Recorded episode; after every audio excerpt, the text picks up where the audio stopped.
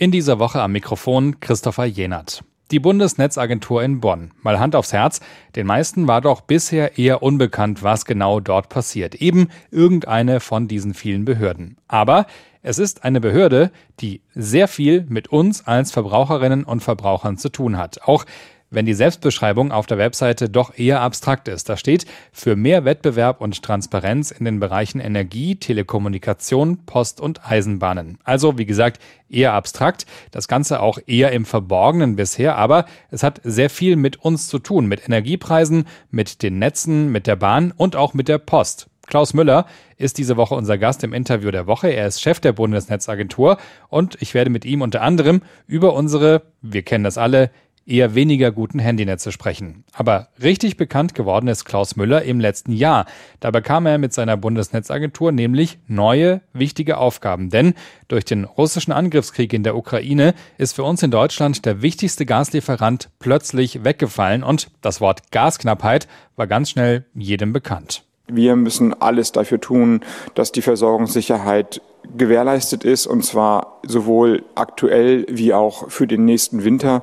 Und äh, entsprechend schauen wir uns die Situation immer ganz genau an und werden dann immer, wenn die Entscheidungen anstehen, die Entscheidungen treffen. Sagt Wirtschaftsminister Robert Habeck damals. Zuständig für die Überwachung und auch im Ernstfall für die Verteilung des knappen Gases Klaus Müller mit seiner Bundesnetzagentur. Seitdem teilt er regelmäßig mit, wie viel Prozent in den deutschen Gasspeichern gefüllt sind und er ist praktisch auch hauptberuflich Mahner und Warner wenn die Deutschen zu viel Gas verbrauchen. Darum trommel ich gerade ganz laut, wenn man sich vorbereiten möchte auf den Herbst, dann muss man jetzt sparen. Das kann man in der Industrie, Mhm. aber auch bei den Verbraucherinnen und Verbrauchern. Jetzt wissen wir, über den Winter sind wir ohne große Probleme gekommen. Aber ob das so weitergeht, das frage ich jetzt den Chef der Bundesnetzagentur, Klaus Müller. Herzlich willkommen. Seien Sie gegrüßt. Sind wir in Sachen Gasversorgung denn jetzt über den Berg? Also ohne große Probleme trifft zu, was die Vermeidung einer Gasmangellage betrifft. Das heißt, die Wohnungen sind warm geblieben und diejenigen, die die Gaspreise bezahlen konnten, ähm, haben natürlich auch weiter produzieren können.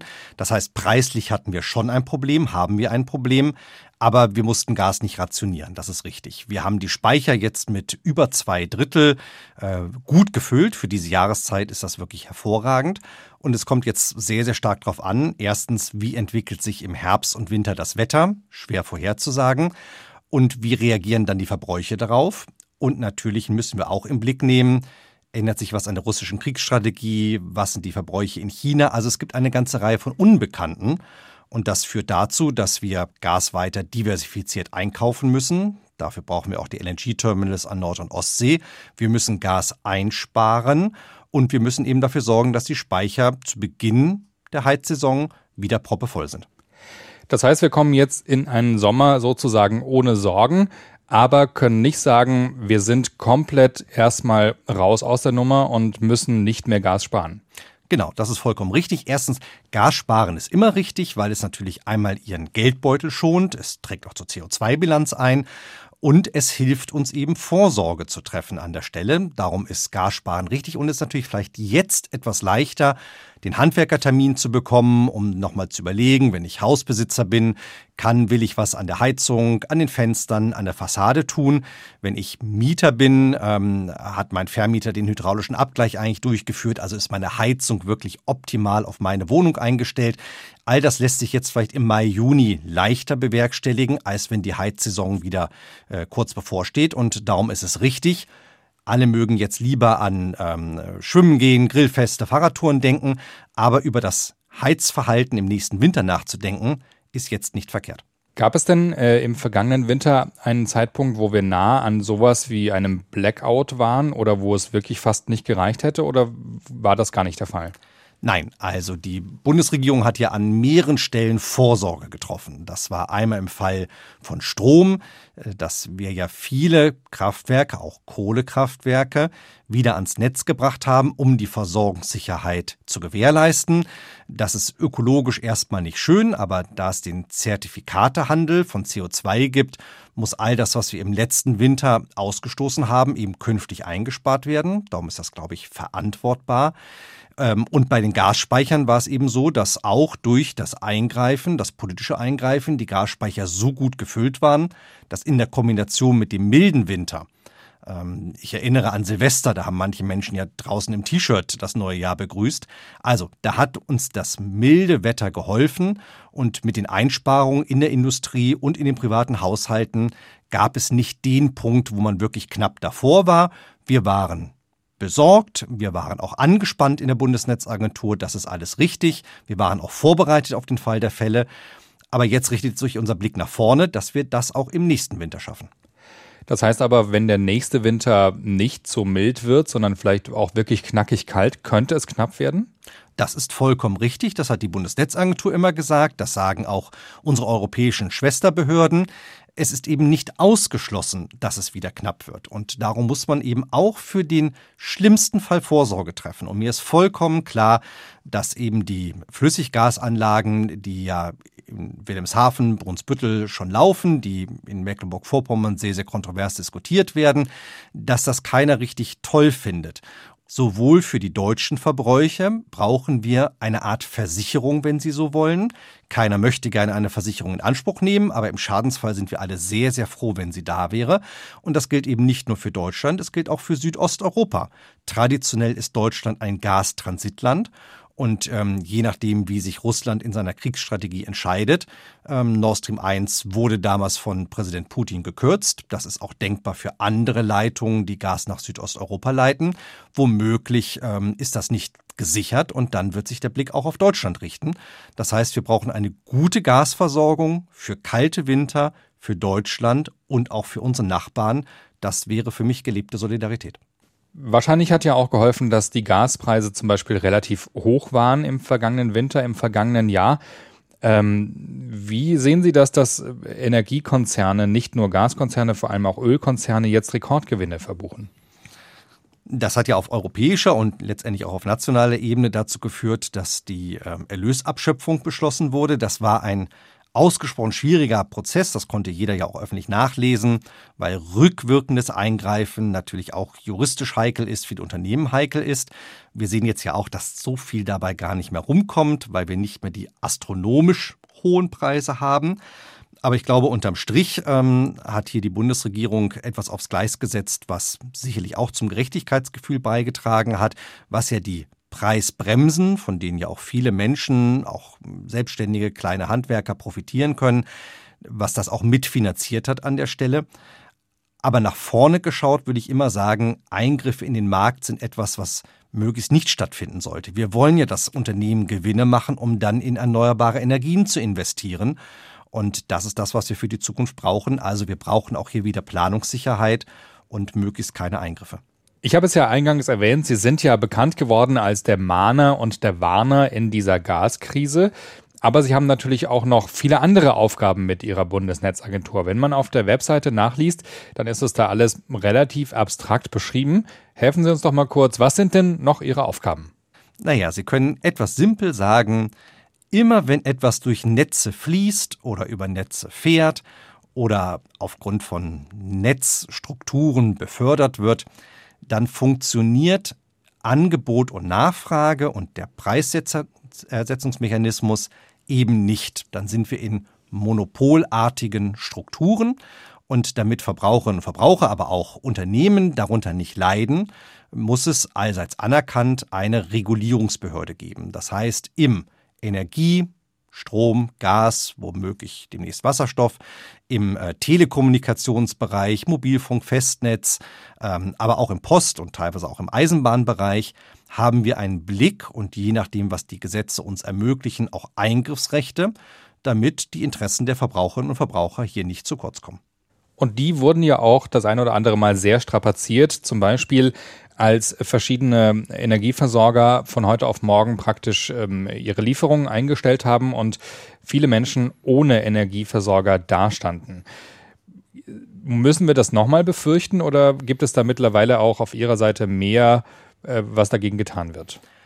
Erstmal kann die Bundesnetzagentur nur das tun, was ähm, Gesetze uns erlauben zu tun. Wir können nicht irgendwo willkürlich eingreifen, auch wenn es vielleicht so einen moralischen Impuls gäbe, dass man sich das wünschen würde. Und wie ärgerlich das für Hunderttausende von Haushalten war, ähm, liegt auf der Hand, wenn man sich nicht auf seinen Energielieferanten verlassen kann. in der Tat, das ist nicht ausgeschlossen, dass das wieder passiert.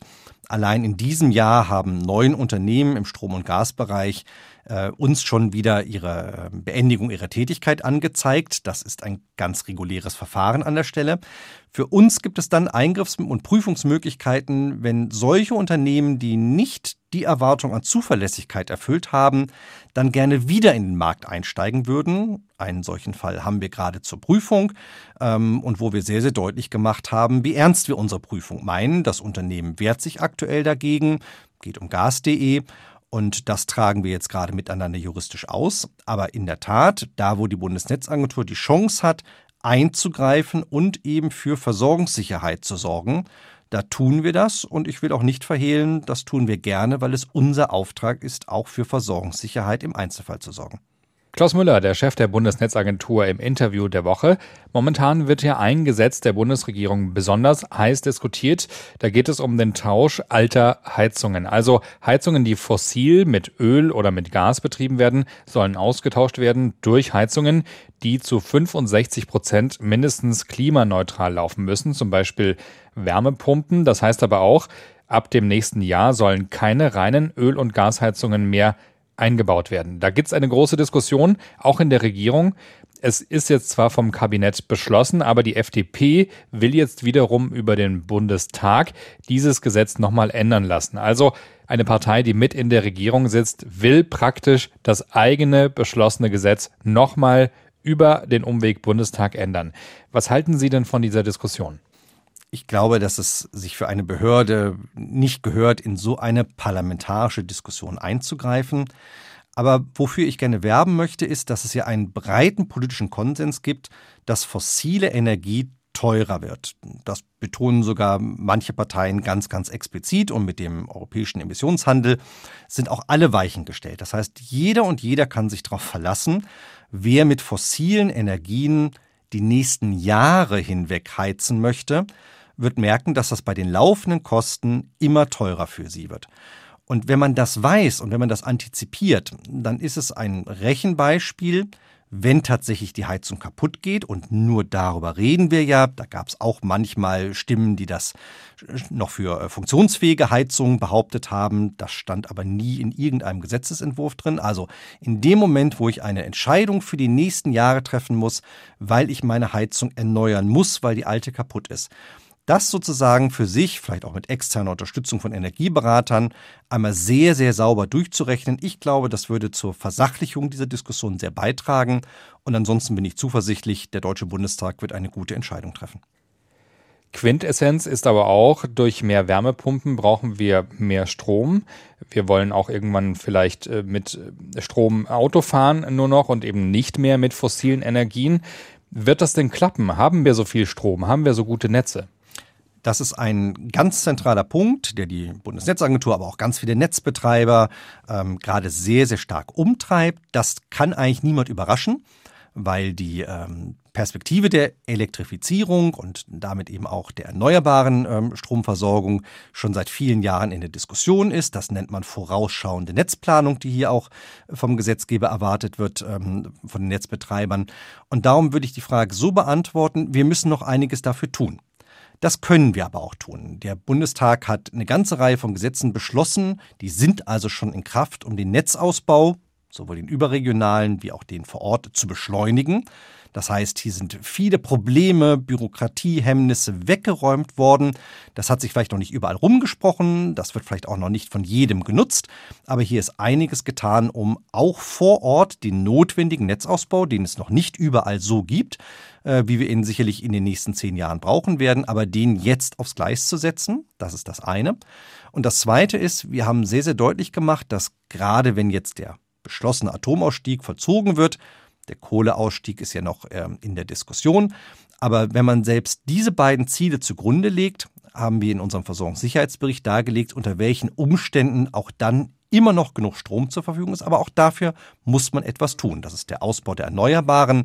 Das ist die Frage der Digitalisierung unserer Stromnetze. Das ist die Frage der Flexibilisierung, der europäischen Gedanken. Das sind eine ganze Reihe von Stellschrauben, die noch gedreht werden müssen. Aber es gilt hier, Ärmel hochkrempeln, die Gesetze, die schon verändert worden sind, jetzt zur Anwendung bringen, gut investieren an der Stelle. Dann kann man das schaffen. Aber ein Selbstläufer ist es nicht. Sie sprechen von Digitalisierung und es ist ja nicht so, als wäre das nicht auch ein sehr großes Problem in Deutschland wenn wir zum Beispiel in die Statistik gucken, acht Prozent der deutschen Haushalte sind ans Glasfasernetz angeschlossen. In Schweden zum Beispiel sind es 80 Prozent. Wir reden nach wie vor darüber, dass wir Landstriche haben, die praktisch auch kein, äh, kein schnelles Internet haben. Und trotzdem ist das ja ein, ein Baustein des Ganzen. Was macht Sie optimistisch, dass das alles gleichzeitig funktioniert? Also erstens glaube ich, wenn man hier nicht Optimist ist, hat man da seinen Beruf verfehlt.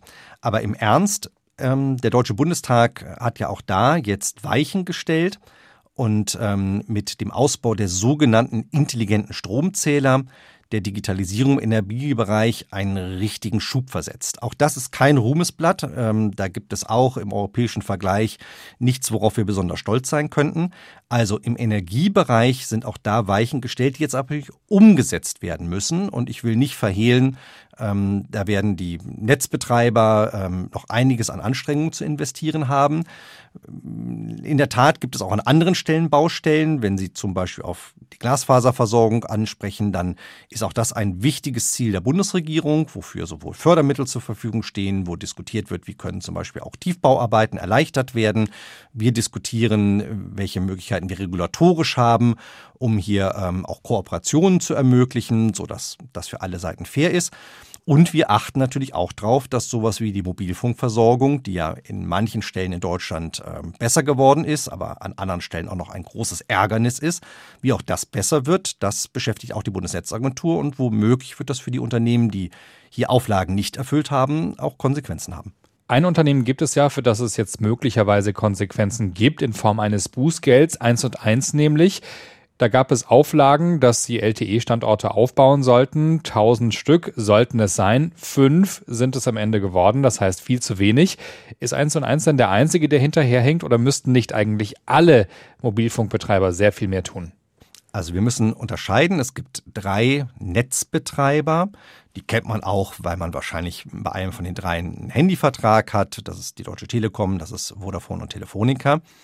Die haben ja schon Netze aber hier hat es von der Bundesnetzagentur Auflagen gegeben, wie dieses Netz verbessert werden soll. Das betrifft zum Beispiel den Klassiker, wie kann ich äh, telefonieren, surfen, streamen an Autobahnen, in, an Bahnstrecken, in Tunneln, aber eben auch in sogenannten weißen Flecken.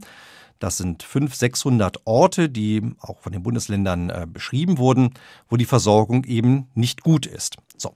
Und all das musste auch von denen dreien zum Ende letzten Jahres erfüllt werden.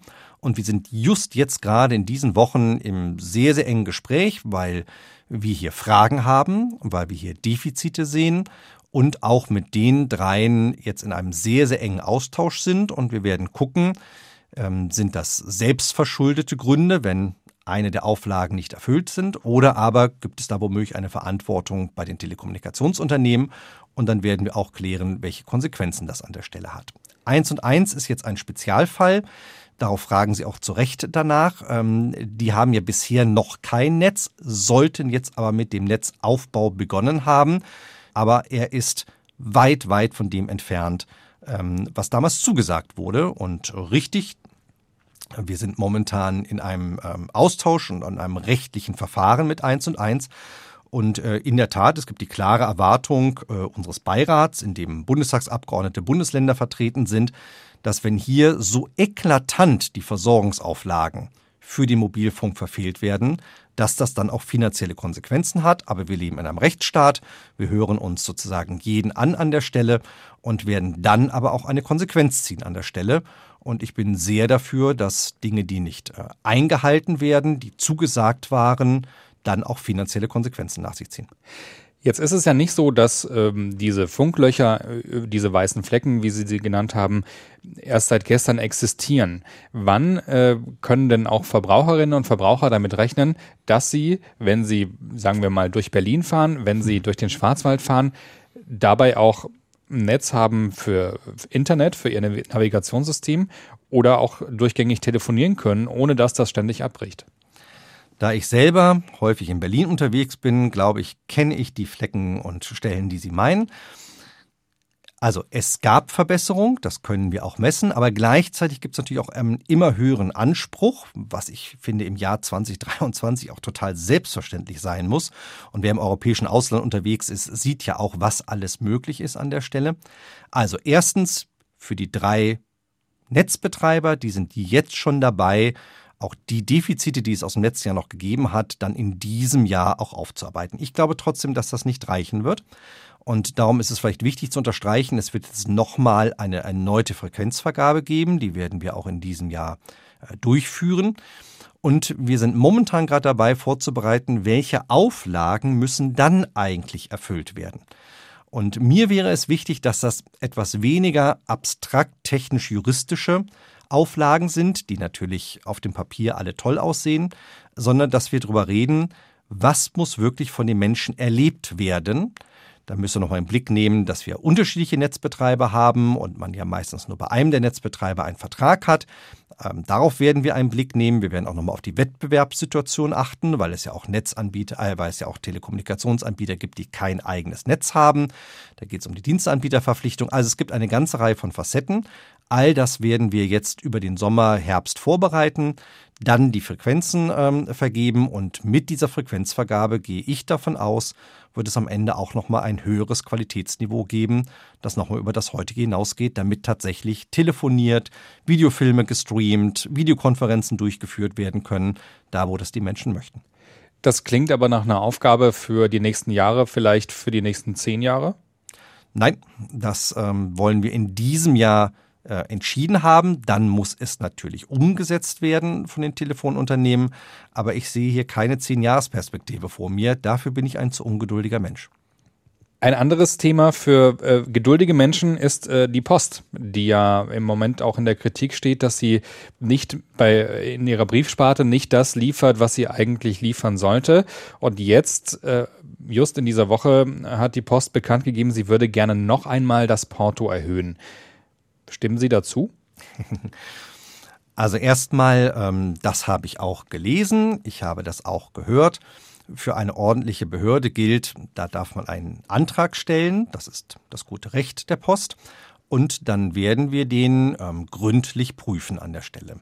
Weil die Aufgabe von Regulierungsbehörden ist natürlich einmal, das Interesse der Regulierten, in dem Fall der Post, ähm, der Unternehmen in den Blick zu nehmen, aber wir müssen natürlich auch immer achten, was bedeutet das für Wettbewerber, Wettbewerb, was bedeutet das für die Menschen, für die Unternehmen, für die Handwerker, für die Selbstständigen, die das ja letztendlich bezahlen sollen. Jetzt kann man natürlich immer sagen, na ja, heute kostet der Standardbrief 85 Cent, wenn es irgendwie ein paar Cent mehr sind, ist das wirklich schlimm.